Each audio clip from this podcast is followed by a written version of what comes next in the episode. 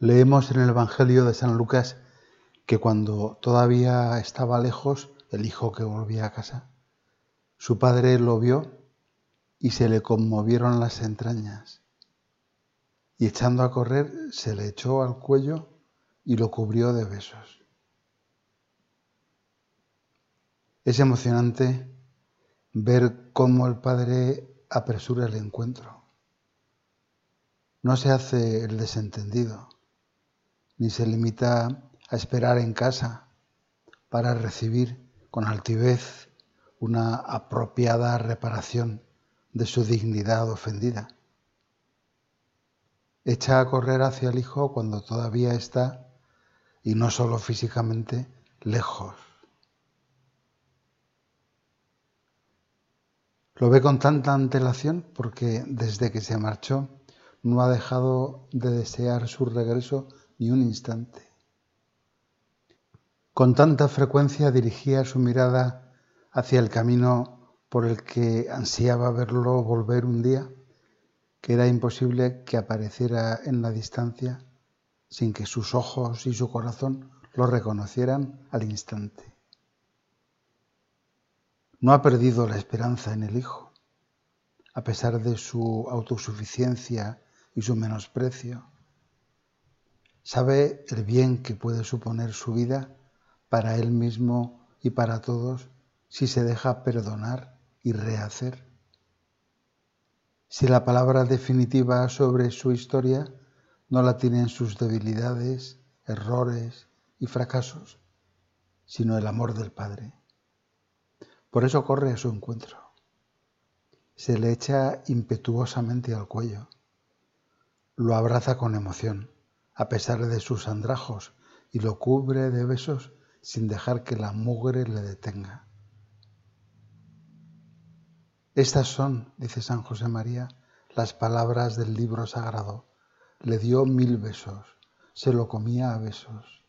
¿Se puede hablar más humanamente?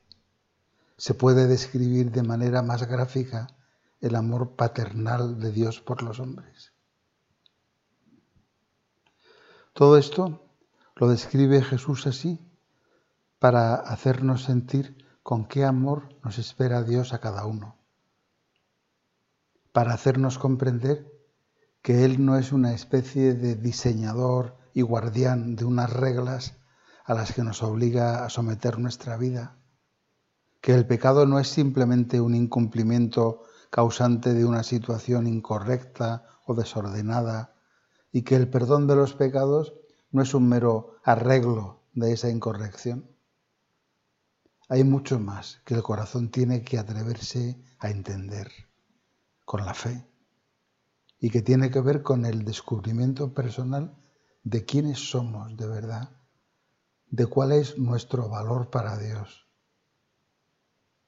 Al Padre se le conmueven las entrañas, nada más lejos de una impasibilidad hierática, fría, preocupada solo de que las cosas estén en orden.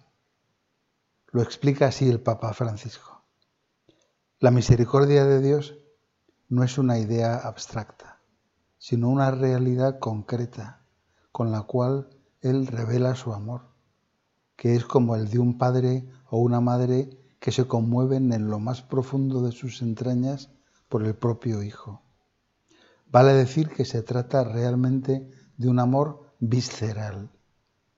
Proviene desde lo más íntimo como un sentimiento profundo, natural, hecho de ternura y compasión, de indulgencia y de perdón.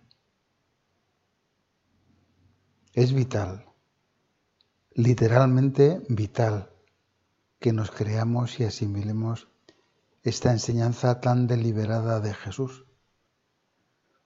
Porque en este clima de la misericordia de Dios, son de nuevo palabras de San José María, se desarrolla la existencia del cristiano. Ese es el ámbito de su esfuerzo por comportarse como hijo del Padre. Esa, no la de la crispación voluntarista, ni la del perfeccionismo egocéntrico, ni la del desaliento agobiado bajo el peso de las propias culpas y fragilidades. Esa es la humilde y serena atmósfera de la vida cristiana, de todo empeño por acercarse y volver al amor, a la santidad y a la alegría de Dios.